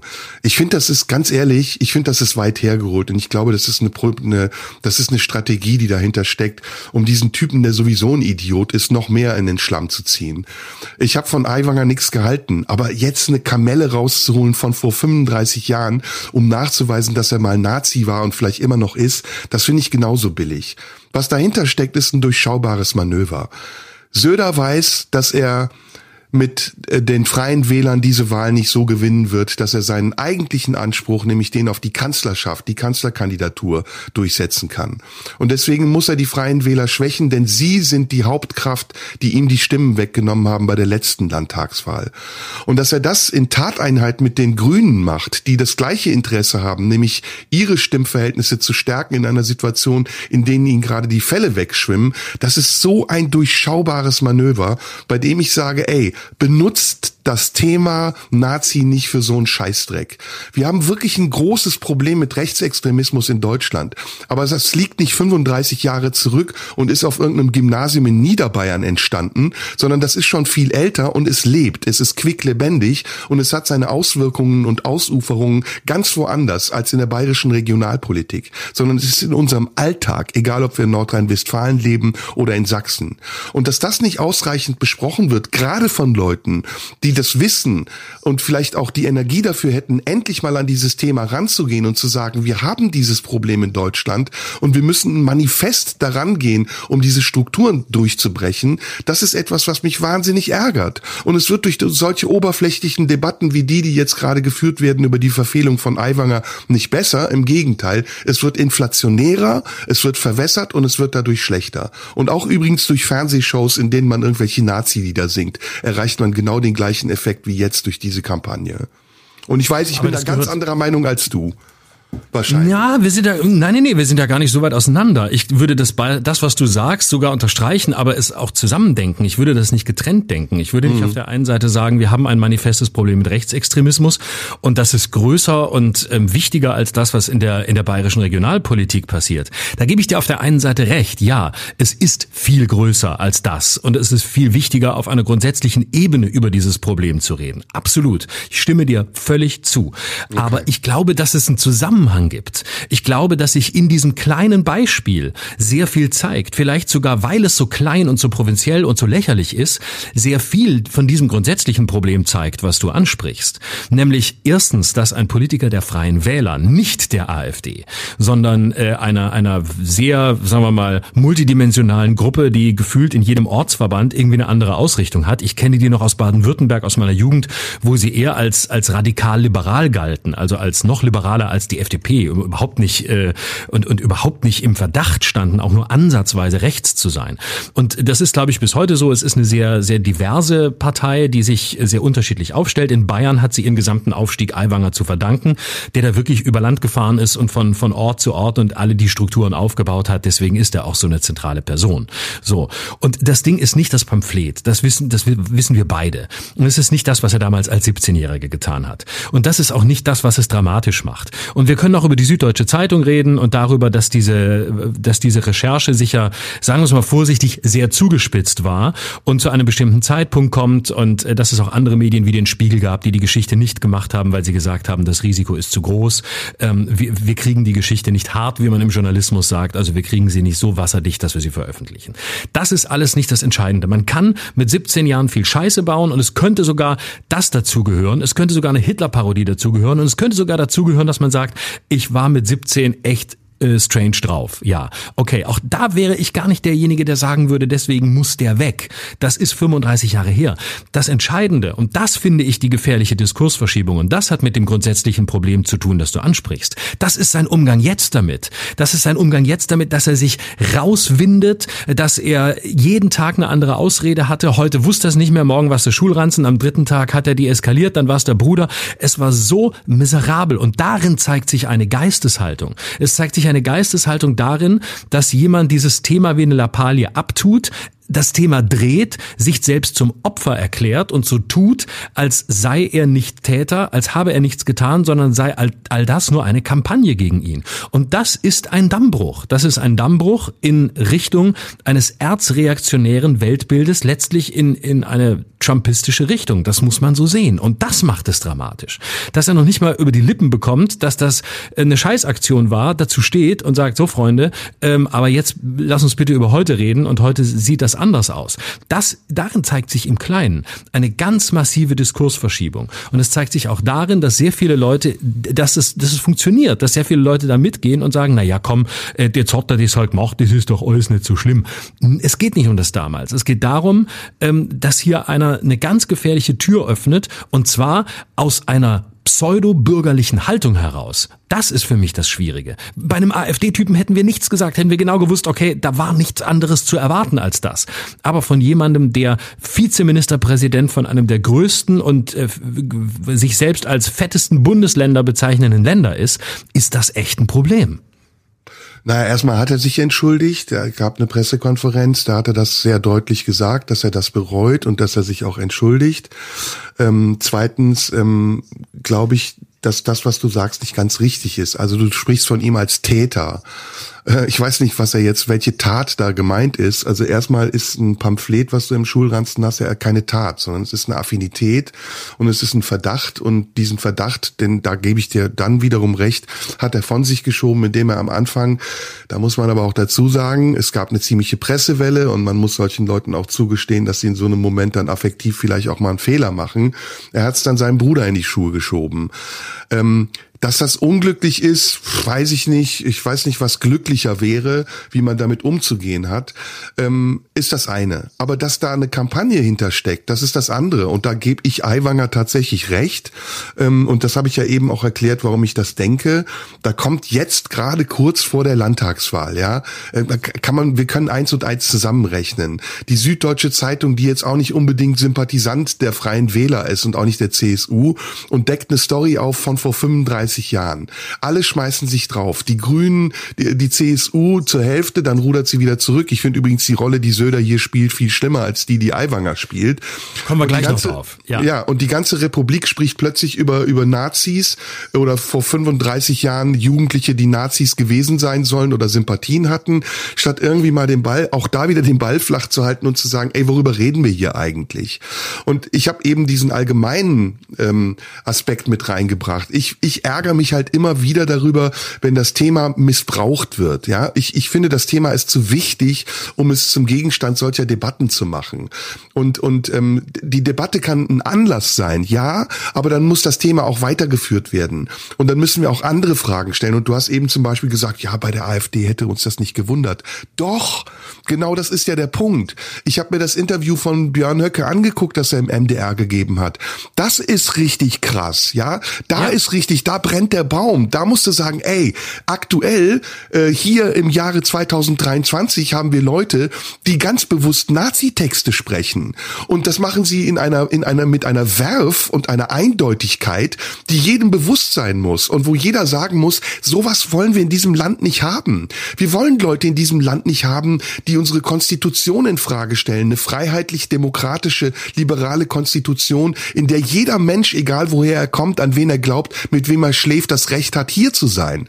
Und so ein Typ, der haut das eben einfach mal so raus und dann sagen wir, ja, das ist ja die AfD, da ist das ja normal. Nee, die AfD, um nochmal meine Prophezeiung äh, zu wiederholen, ist mittlerweile in Sachsen bei 35 Prozent angekommen. Und das sind die Bauernfänger. So ein Eiwan, so ein, so ein, so ein Eiwanger ist ein Bauer. Ja, das ist kein Bauernfänger. Das ist ein Bauer, der da in eine Falle gestolpert ist, die ihm die Medien und seine politischen Gegner gestellt haben. Und natürlich, äh, da muss ich jetzt auch dazu sagen, ist Aiwanger nicht derjenige, auf dessen politischer Seite ich stehe. Aber ich habe ihn zum Beispiel bei Lanz gesehen. Ich weiß nicht, ob du das damals gesehen hast vor ja. ein paar Wochen. Und da hat er sich durchaus gut verteidigt, wie ich finde, gegen eine hochgradig tendenziöse Fragestellung und eine Art Fragen zu stellen von Markus Lanz. Und das ist das, was ich mir wünsche, den politischen Gegner eben dort auf dieser Ebene zu stellen und ihm vielleicht Fragen zu stellen, auf die, man, auf die er auch eine legitime Antwort geben kann und dann in den Diskurs mit ihm zu gehen. Aber das, was hier gemacht wird, das finde ich durchschaubar, es ist mir zu einfach und es wird der Bandbreite dieses Themas in keiner Weise gerecht. Das sehe ich anders. Also ich finde, es gibt keinen Grund, Hubert Aiwanger hier in Schutz zu nehmen. Und es gibt auch keinen Grund zu sagen, ja, der ist da reingezogen worden und es war eine Kampagne. Äh, damit übernimmt man ja letztlich seine Erzählung. Das ist ja genau das, was er versucht. Und wenn ich von Täter spreche, dann weißt du, wie ich das meine. Nämlich sich selbst als Täter wahrzunehmen. Das heißt, sich nicht als Opfer wahrzunehmen und sich nicht hinzustellen als jemand, dem da etwas passiert ist und der jetzt Opfer ist. Er ist Spitzenpolitiker. Darf ich, darf ich dich ganz kurz unterbrechen? Sorry, eine, ja. eine Gegenfrage. Sorry, ich will dich ungern unterbrechen. Ich will, will nur kurz eine Gegenfrage stellen. Hättest du das Gleiche damals gesagt, als um die Steinwerfer-Affäre bei Joschka Fischer ging? Aber wie hat der sich damals dargestellt? Hat der sich als Opfer dargestellt? Ich das weiß Na, ich ja. nicht mehr. Also wir können das, das jetzt rekapitulieren, aber das kam eben aus das, einer ganz anderen Richtung das, und das war ja, aber weißt ähnlich. Du, das ist das ist das gleiche, wie wenn man sagt, na ja, ähm, jetzt hat sich ja jetzt hat sich ja Aiwanger so rausgeredet wie Scholz ähm, mit mit seinem mit seinen 25 Antworten, die er da gegeben hat. Ist Joschka Fischer und das vergleichbar? Willst du ernsthaft äh, ein antisemitisches Pamphlet, in dem äh, ein, ein Flug durch den Schornstein in Dachau formuliert wurde, mit Steine werfen vergleichen? Willst du das wirklich auf einen naja, Level ziehen? Wollen wir nicht die Themen nee, einfach wirklich trennen sorry, voneinander? Das, das fände ich schon ja, gut. Doch doch, ja. Also äh, das ist ja jetzt, das ist ja jetzt eine bewusste Vereinfachung. Also wir gehen jetzt mal, wir legen jetzt mal das antisemitische Pamphlet kurz zur Seite. Das ist ja für sich ganz klar total daneben, verwerflich und wir müssen darüber nicht diskutieren. So ein, so ein Blatt, so ein, so ein Text, der ist schlicht und einfach zu verurteilen. Ja, basta. Die Frage ist, warum kommt das jetzt? Wer bringt das und mit welcher Absicht bringt er es? Das ist, das ist die Frage, die ich stelle. Nicht, dass das, was da passiert ist, vor 35 Jahren scheiße war. Und deswegen habe ich den Vergleich zu Joschka Fischer gebracht, wo es ähnlich war, wo auch ja etwas genommen wurde aus seiner Vergangenheit, um zu sagen, guck mal, seinerzeit hat der Polizisten mit Steinen beworfen und auch seine Argumentation, wenn ich mich richtig daran erinnere, war, das ist ja schon so lange her, warum wird das jetzt zum Thema gemacht? Also scheint irgendeine andere Agenda dahinter zu stecken. Das habe ich ja, nur als Argument aber, gebracht. Ja, aber ja? Otto Schily wurde bis zum Ende seiner Laufzeit vorgeworfen, er sei nicht wählbar, weil er mal äh, RAF-Anwalt war. Dem hat man immer vorgeworfen, ähm, der hat damals die Terroristen Terroristen verteidigt, wie kann der Innenminister werden? Da war er schon längst äh, wo ganz anders angekommen. Da war er selbst schon fast reaktionär konservativ mit seiner Politik. Und es gab immer noch Leute, die behauptet haben, der darf in diesem Land keine Verantwortung tragen, äh, der gehört zur Terroristenbande. Ja, also genau. ähm, jetzt, äh, und das, das war genauso unsinnig. So, der Punkt ist aber ein anderer. Mich interessiert weniger, was steckt dahinter und was ist die Absicht. Wir können gerne auf die Rolle der Medien dabei gucken. Das finde ich bei dem Punkt sogar richtig. Aber es ist mhm. für mich nicht die entscheidende Frage. Die entscheidende Frage ist für mich, wie geht der Vizeministerpräsident des Landes Bayern mit diesem Vorwurf um? Was macht er damit? Und er hat sich zum Opfer gemacht. Und das finde ich fatal. Und er hat sich auch nicht entschuldigt. Er musste dahin getragen werden, dass er eine Erklärung abgegeben hat, die er abgelesen hat, Wort für Wort, weil er offenbar selbst nicht die angemessenen Worte hatte, sich dafür zu entschuldigen. Für eines der sensibelsten Themen, die man in Deutschland formulieren kann. Sich offensiv hinzustellen und zu sagen, ich war's oder ich war's nicht, aber ich hatte sie im Schulranzen, weil's der Bruder war, fuck egal wie es war. Aber zu sagen, ich stehe dazu und ich entschuldige mich hiermit bei allen Jüdinnen und Juden, Juden, die ich äh, verletzt habe und nicht die ich vielleicht irgendwie verletzt habe, sondern ich bekenne mich klar. Das kann ich von einem Spitzenpolitiker erwarten und da habe ich auch nicht die Nachsicht, dass das jetzt vielleicht hart war und dass der sich da in die Ecke getrieben gefühlt hat. Das ist eine Geisteshaltung, die sich darin zeigt. Das ist eine Geisteshaltung, dass er nach Tagen in einer furchtbar vorgelesenen Pressekonferenz sowas wie eine halbseidene Entschuldigung abgibt. Und das reicht mir nicht. Und das finde ich fatal. Und ich glaube, das, was du über Höcke sagst, und da sind wir total einer Meinung, das, was du über Höcke sagst, das beginnt hier. Genau das beginnt hier. Und hier beginnt, äh, hier wird Vorschub geleistet dem, was Höcke nur viel brutaler im MDR-Interview und viel klarer, viel offensiver und übrigens auch nicht ausreichend diskutiert und auch in seiner Brutalität nicht ausreichend wahrgenommen sagt. Aber hier sind die Quellen. Hier ist das bürgerliche Lager, wo das plötzlich durchsuppt und wo man so sich so rauslavieren kann und die eigene Opfererzählung funktioniert. Und das finde ich genauso dramatisch wie das, was Höcke sagt, weil da die Anfänge sind. Und natürlich ist der, ist das vielleicht ein Bauer, aber äh, die, die schlimmsten Leute waren oft, wie wir wissen, die banalsten. Äh, denke nur an Hannah Arendt, die Banalität des Bösen über, über Eichmann.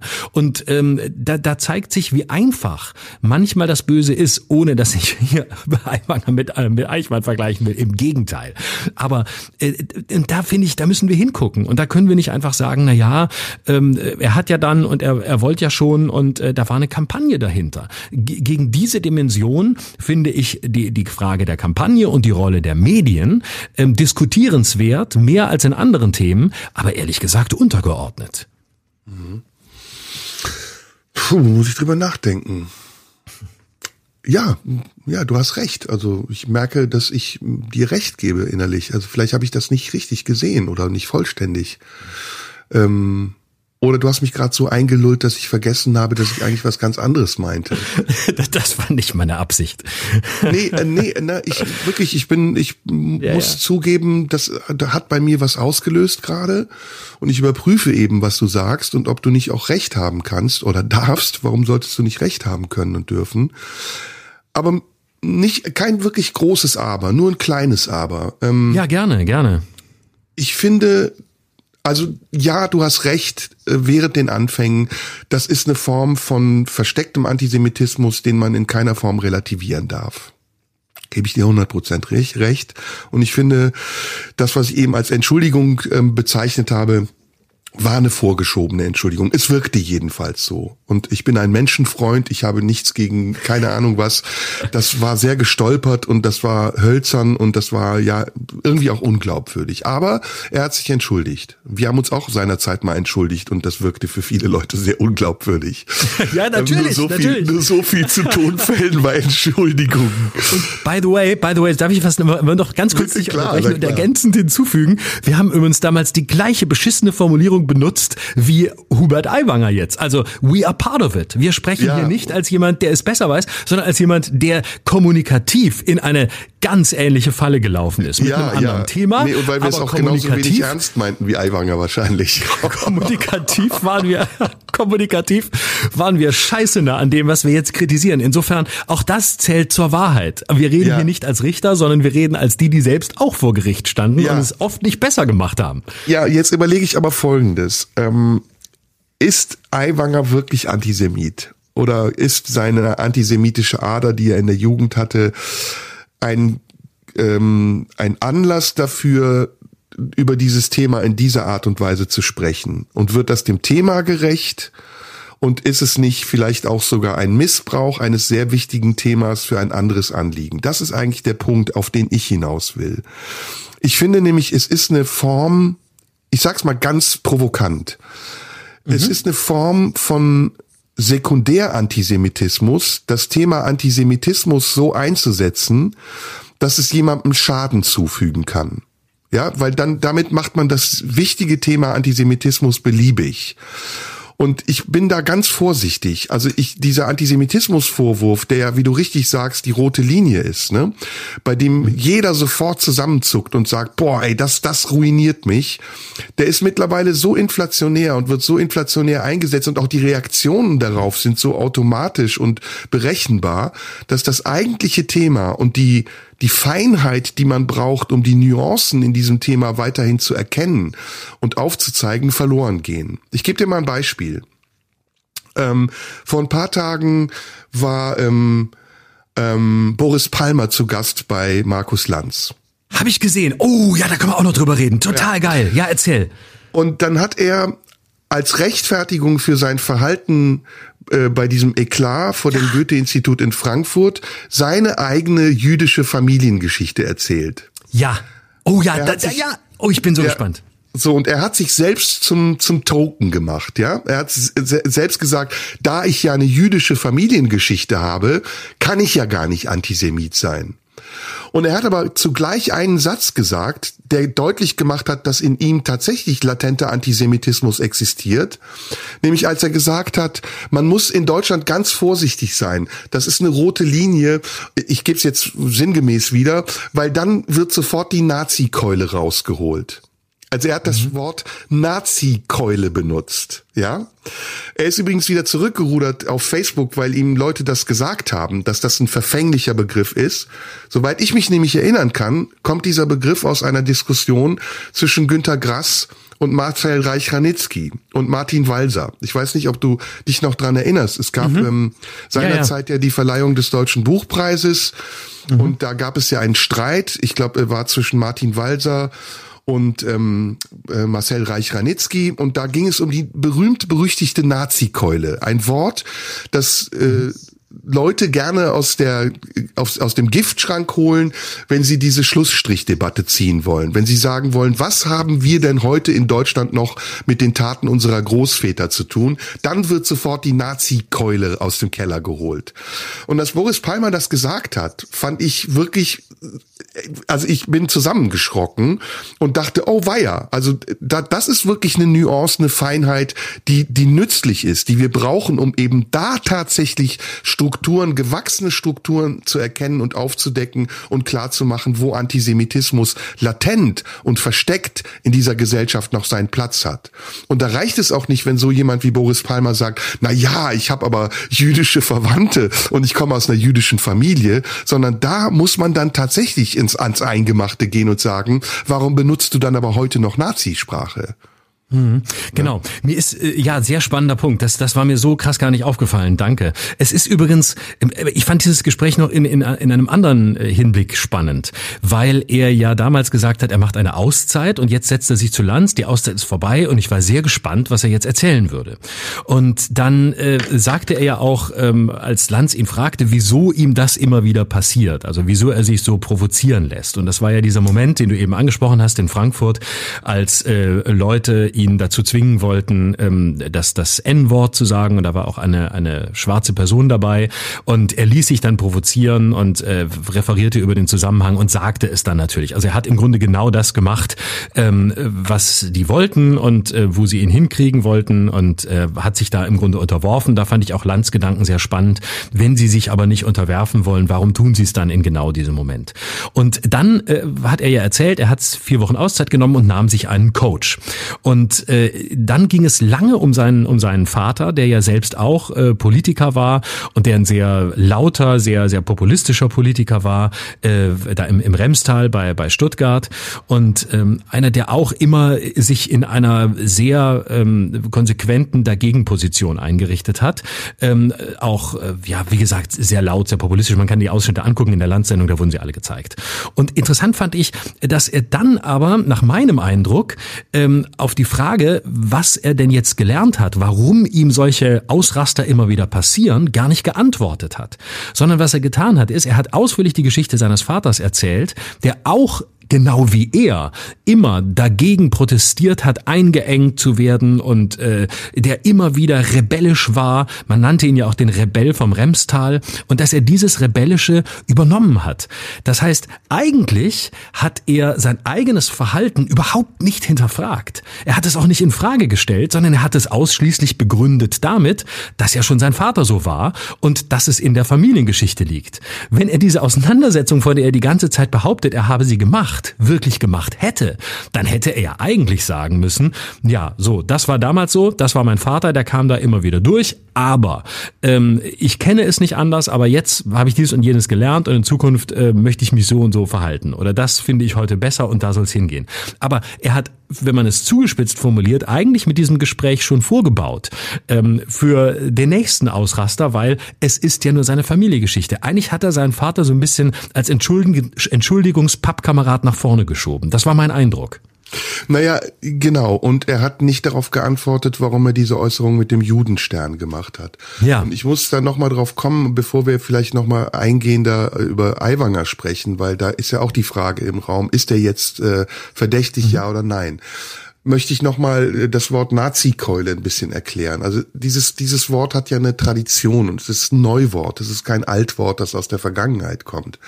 Und es hat die Funktion, äh, andere darauf hinzuweisen, dass ihre Wortwahl und ihre Denkmuster angebräunt sind.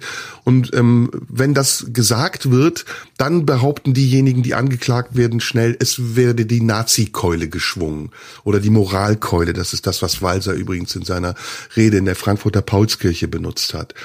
Und ähm, dieses Wort, was immer wieder eben eingesetzt wird, um das, was ich eben Schlussstrichdebatte genannt habe, um eben zu relativieren, äh, dass es den Holocaust gab. Äh, übrigens auch Auschwitzkeule in einer anderen Form. Äh, dieses Wort, was immer wieder eingesetzt wird von Menschen, die sagen, wir in Deutschland haben nicht mehr die Schuld unserer Vorfahren zu tragen, ist ein höchst verfängliches Wort. Und dass dieses in seinem mhm. Sprachgebrauch ist, genauso wie er als Antwort auf die Anklage dieser Studenten sagt, das ist der Judenstern, den ihr mir anheftet, das ist wirklich wirklich hochgradig antisemitisch. Es ist nicht nur latent antisemitisch, sondern es ist hochgradig antisemitisch. Es ist ja. hörbar und formuliert antisemitisch. Und da hilft dir auch nicht zu sagen, ähm, meine Mutter, mein Vater, wer auch immer in meiner Familie waren Juden. Übrigens, auch Juden können Antisemiten sein. Das muss man dazu sagen. Ja, also deine Herkunft, dein Glaube äh, nützt nicht, um dich davor zu schützen, dass du selber ein Idiot bist. Und bei, bei Aiwanger, und da können wir jetzt drauf eingehen, deswegen gebe ich dir, habe ich dir ja auch eben recht gegeben. Natürlich gibt's da auch das Gleiche. Also es ist vergleichbar. Ne?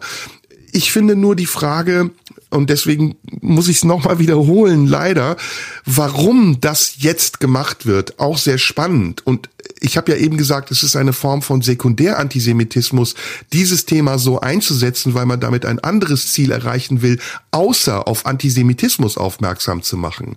Das ist für mich ein ganz wichtiger Aspekt in dieser ganzen Geschichte und den finde ich kontraproduktiv. Abgesehen davon, dass du recht hast, und auch im Nachhinein noch mehr Recht hast, hast, hattest, als ich vorher dachte, in der Aussage, Warum laviert der so rum? Warum sagt er nicht einfach, äh, ja, ich habe da Mist gebaut, sorry, ähm, ich war das auch, ne? Also nicht mein Bruder war das, was ich ganz schäbig ja. finde. Sondern ich war es nicht, das war mein Bruder, den er wahrscheinlich gar nicht hat. Da gebe ich dir total recht. Das war unsäglich, nicht nur unglücklich, weil ich glaube eben, da hätte es keinen glücklich gegeben, sondern das war unsäglich. Aber letzter Punkt. Jetzt wollen wir mal auf Markus Söder zu sprechen kommen. Wie der taktiert mit dieser Geschichte und ja. wie man merkt, oh ja. dass er dahinter ein Kalkül hat, so wie er das auch bei allen anderen Sachen bisher hatte. Das das war zur Corona-Krise so, das war in der Ukraine-Frage so. Das finde ich halt viel schlimmer, weil ja. du siehst richtig, äh, dass das Machtpolitik, die er, äh, die er ist, die er da betreibt. Und wie ich finde, auf Kosten eines ganz, ganz wichtigen anderen Themas. Mhm. Also ich kann dir die Frage gar nicht beantworten. Ich würde noch nicht mal äh, sagen, dass ich beurteilen kann, ob Hubert Aiwanger ein Antisemit ist. Ich würde sogar tendenziell, aber das ist ein Bauchgefühl, sagen, nee, ich glaube, das ist kein handfester Antisemit. Das glaube ich nicht mal. Ich äh, halte den zwar mittlerweile für gefährlicher und hintertriebener, als ich lange dachte. Der spielt sehr mit seiner Harmlosigkeit und mit der Bäuerlichkeit, aber spätestens seit der Erding-Rede, wir müssen uns die Demokratie zurückholen, was nun wirklich also ein offenes Trump-Zitat ist, und seine Haltung, die er da gezeigt hat, auch der Aggression, die in dieser Rede war, bin ich mir da nicht so sicher. Trotzdem wäre mein Eindruck, dass das kein kein äh, harter Antisemit ist. Aber I don't know. Ähm, so und jetzt aber zur Rolle von Markus Söder. Ähm, ich weiß nicht, ob ich das schlimmer finde, aber es ist, ich würde eher sagen, es ist die perfekte per pervertierte Ergänzung zu ja. dem, mhm. was äh, was Aiwanger macht. Und ähm, ich würde dir, es zwar ein bisschen, äh, gebe dir recht, würde es nur ein bisschen anders bewerten. Äh, ich glaube, dass er das macht aus einem Kalkül heraus, weil er weiß, wenn diese Koalition zusammenbricht und ähm, wenn er Aiwanger abschießt, dann sind die Freien Wähler weg, dann war's das. Dann war's das für ihn, dann war's das für ihn bei den Landtagswahlen, weil die Freien Wähler werden ähm, ihn noch mehr unterstützen, Aiwanger. Wir werden durch die Decke gehen in den Ergebnissen wahrscheinlich, weil da viele Wähler sind, die genau das wollen, was Aiwanger gerade anbietet. Die CSU ähm, könnte möglicherweise oder würde möglicherweise ähm, auch an Stimmen verlieren, weil die, ähm, weil die Perspektive eine Koalition mit Grünen, SPD oder wem auch immer wäre, auf jeden Fall eine, in der Söder untergehen würde, weil es eine sehr starke ähm, liberale bis linke Kräfte gäbe. Und das ist sein Albtraum, das will er nicht. Und deswegen kettet er sich an Aiwanger, weil er weiß, dass nur mit den freien Wählern er konservative Politik machen kann oder das, was er im Moment dafür hält und dass nur die ihm stabile Mehrheiten garantieren. Und er profitiert natürlich von starken freien Wählern, weil er weiß, ähm, dass dann die Koalition umso stärker ist und er mit denen zusammen mehr umsetzen kann als äh, mit Leuten, die er eigentlich gegen sich hat. Das heißt, es ist pures Machtkalkül, um selbst an der Macht zu bleiben. Auf der anderen Seite bin ich nicht sicher, ob er selber weiß, wie ambivalent das Ganze ist, was er da macht. Denn Aiwanger kann jetzt mit ihm machen, was er will. Aiwanger hat jetzt den Beweis, dass Söder ohne ihn nichts ist. Das zeigt, wie schwach der Typ eigentlich ist. Ja, sehe ich in vielen Dingen genauso, in manchen Dingen nicht. Also ich mhm. glaube, das habe ich vielleicht auch schon gesagt, egal ob ich mich wiederhole, Söder hat einen anderen Plan. Ähm, die CDU, CSU steckt in einem Dilemma. Rechts neben ihr wächst die AfD unberechenbar. In Sachsen hat sie jetzt 35 Prozent, in Thüringen über 30 Prozent. Das wird sich auch auf der Bundesebene weiter äh, verändern und die AfD wird weiter zu einer größeren Gefahr werden für die CDU, wenn sie regieren will, ohne die Grünen und ohne die SPD und ohne die FDP ähm, in dieser unglücklichen Situation, in der die CDU im Augenblick ist, hat sie einen Parteivorsitzenden, der den dummen Fehler macht, kategorisch auszuschließen, mit der AfD Koalitionen einzugehen. Also den dummen taktischen Fehler macht. Ne? Nicht politisch. Politisch muss man das ausschließen. Aber taktisch, wir reden jetzt mal nur über Machttaktik, ist das ein grober Fehler, weil es wird ihm aus der CDU heraus selber Ärger bringen. Ähm, ich bin ganz sicher, dass Friedrich Merz nicht Kanzlerkandidat werden wird. Er wird das versuchen durchzupeitschen auf irgendeinem CDU-Parteitag. Aber es gibt in der CDU viel zu viele Kräfte, die gegen ihn agieren. Da ist vor allen Dingen in Thüringen Mike Moring, der im Augenblick in der Bedeutungslosigkeit verschwunden ist, der aber schnell wieder auftauchen wird, wenn es darum geht, einen Präzedenzfall zu schaffen, nämlich mit der AfD in Thüringen eine Koalition einzugehen. Und das wird er gegen das Diktat der Bundes-CDU machen. Ähm, da ist Henrik Wüst, der darauf spekuliert, bei der nächsten Nordrhein-Westfalen-Fall, äh, Nordrhein-Westfalen-Wahl ein gutes Ergebnis einzufahren und sich als Kanzlerkandidat ins Spiel zu bringen, mindestens dadurch, dass die Umfragen ihn bestärken. Und da sind noch andere im Hintergrund. Jens Spahn zum Beispiel, den man auch nicht vergessen darf, der äh, auch kandidiert hat als Parteivorsitzender noch vor drei, vier Jahren, der also auch ein bestimmtes Machtkalkül noch mitträgt. All diese, dieses, dieses, dieses gefährliche Umfeld, in dem sich Friedrich Merz bewegt, wird dazu führen, dass innerhalb der CDU ein Streit darüber entfacht werden wird, wohin die CDU gehen muss, um bei den Wahlen wieder Volkspartei und erfolgreich Volkspartei zu sein. Und dann kommt Markus Söder ins Spiel, denn wenn Markus Söder jetzt bei der Bayernwahl über die 40 Prozent Marke kommt und er ist nach den jüngsten Umfragen wieder bei 39 Prozent, dann wird Söder ganz klar ins Rennen einsteigen, wie er das ja schon vorher gemacht hat, als Armin Laschet ihm die Kanzlerkandidatur genommen hat und sagen, ich bin der einzige legitime Kandidat Kanzlerkandidat der CDU-CSU, weil ich ein Wahlergebnis habe, das unserem Anspruch entspricht, Volkspartei zu sein. Das ist das Kalkül. Und die Wählerstimmen, die er braucht, die ihm jetzt gefehlt haben bei der letzten Bayernwahl, die sind bei den freien Wählern. Ja, die liegen in Aiwangers Hand. Und deswegen kann er auf der einen Seite, das ist ja das Fatale, Aiwanger nicht abschießen, weil er weiß, wenn es eben nicht reicht, muss er mit ihm wieder in eine Koalition. Und er möchte ihn aber auf der anderen Seite auch abschießen, weil er weiß, wenn es reicht, dann kann ich vielleicht alleine regieren oder im schlimmsten Fall sogar eine große Koalition mit der SPD eingehen, die ja mit ihren neun Prozent genau das Zünglein an der Waage wäre, was er mit 40 Prozent bräuchte, um Ministerpräsident zu werden. Ich glaube, der Söder denkt genau so. Ja, ich weiß, ich kenne Söder noch aus den Zeiten, in, in denen der Finanzminister war und die Urheberrechte von meinem Kampf verwaltet hat. Ich, ich weiß, wie der funktioniert. Ich weiß, was, was der denkt und ich sehe es ihm auch an, ehrlich gesagt. Und ähm, deswegen, das ist das Kalkül. Das steckt hinter diesen ganzen äh, Geschichten. Und dann, ja, bitte, warum lachst du so? Ja, Erzähl, komm, sorry. wir, wir kommen eine Idee. Ist am Ende, wenn du das mit, mit meinem Kampf schilderst, ist Söder am Ende schuld an Aiwangers Liebe zu Hitler? Also jemand, der die. Urheberrechte von Mein Kampf jahrelang verwaltet hat, mit der Begründung, dass die Veröffentlichung von Mein Kampf im Ausland dem Ansehen der Bundesrepublik Deutschland schaden würde, ja, der hat nicht das Recht, seinem Stellvertreter Vorschriften zu machen darüber, wie er mit den Hinterlassenschaften der Vergangenheit umzugehen hat. Das ist an Absurdität nicht zu überbieten. Das können wir nicht, das, das, das mit dem Mein Kampf, das muss unter Verschluss bleiben. Wir haben nicht genug Exemplare. Die hat alle der Hubert, der hat ja alle der Hubert Aiwanger daheim. Ich weiß auch nicht, was er mit denen will. Äh, der, der hat die in allen Sprachen daheim im Keller. Ich weiß auch nicht, wir können die nicht rausgeben, es tut mir leid. Na gut, man muss dazu sagen, sein Vorgänger Kurt Falthäuser, der hat natürlich das ähnlich gehandhabt. Das war lange Jahre ja auch äh, Prinzip.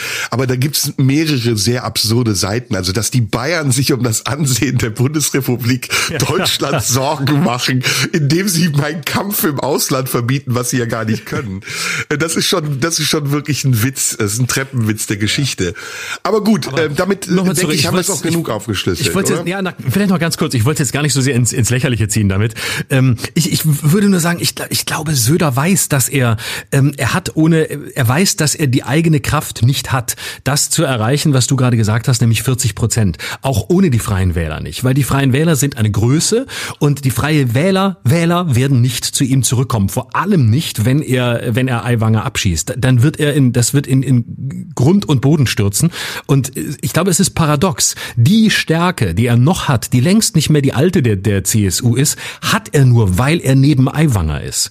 Und wenn Aiwanger und die Freien Wähler weg wären, ähm, dann würde es auch die CSU massiv Stimmen kosten, ähm, weil man weiß, okay, die nächste Koalition wird ein einziger, wird ein einziger Krampf. So, aber gut, äh, trotzdem spannend deine Einschätzung. Vielleicht hast auch du recht. Das kann gut sein. Wir werden sehen. Wir haben ja hier schon mehrere Prophezeiungen gemacht, die wahr geworden sind. Auch deine Ja. treffen ja oft ein. Du hast Trump damals vorausgesagt und er ist gekommen. Manches wünscht man sich nicht, anderes ähm, ja kann man mit Spannung erwarten. Damit sind wir eigentlich auch, was das Thema angeht, Ja. durch, oder? Finde ich sind auch. wir damit komplett Ja, durch? Eigentlich Das- auch, oder? Eigentlich schon. Jetzt haben wir wirklich viel besprochen und ähm, ich glaube, mehr, mehr gibt's für diese Woche nicht zu sagen. Alles andere wäre jetzt irgendwas, wovon wir nachher sagen würden, komm, wir schneiden es wieder raus. Ne, genau. Ich hätte jetzt noch vorgeschlagen Oliver und Amira Pocher, aber das können wir nur wirklich uns sparen. Das müssen, müssen wir nicht. Nö, das müssen wir nicht kommentieren. Da habe ich jetzt auch nicht so viel, so viel Lust dazu. Ich habe, ich kann vielleicht dazu sagen, ich habe sie letztes, ich glaube letztes Jahr in einer Talkshow getroffen bei Riverboat in Berlin und ähm, ich habe schon damals gesehen, dass es nicht mehr lange geht. Ich habe es nur gesehen. Ich habe kaum mit ihr gesprochen. Ich kann nicht sagen, wieso, aber ich habe es gespürt. Ich habe gespürt, dass wie sie über ihn und sich geredet hat, dachte ich, das geht nicht mehr lang gut. Aber ich wollte es nicht öffentlich sagen. Hat sie dann bei dir im Zimmer übernachtet danach oder woher wusstest du, dass es nicht mehr lange geht? Dazu kann ich mich jetzt leider nicht äußern, weil ähm, meine Antwort wäre in jeder Hinsicht enttäuschend. Ja, belassen wir es dabei. Ähm, Genau. Schön, dass wir uns wieder unterhalten haben. Wir werden uns sicher bald auch wieder mal treffen und wir wünschen Ja. unseren Zuhörern erstmal eine schöne Woche und hören uns nächste Woche wieder. Bis nächste Woche. Tschüss. Tschüss. Das war Schröder und Sumunju. Der Radio 1 Podcast. Nachschub gibt's in einer Woche.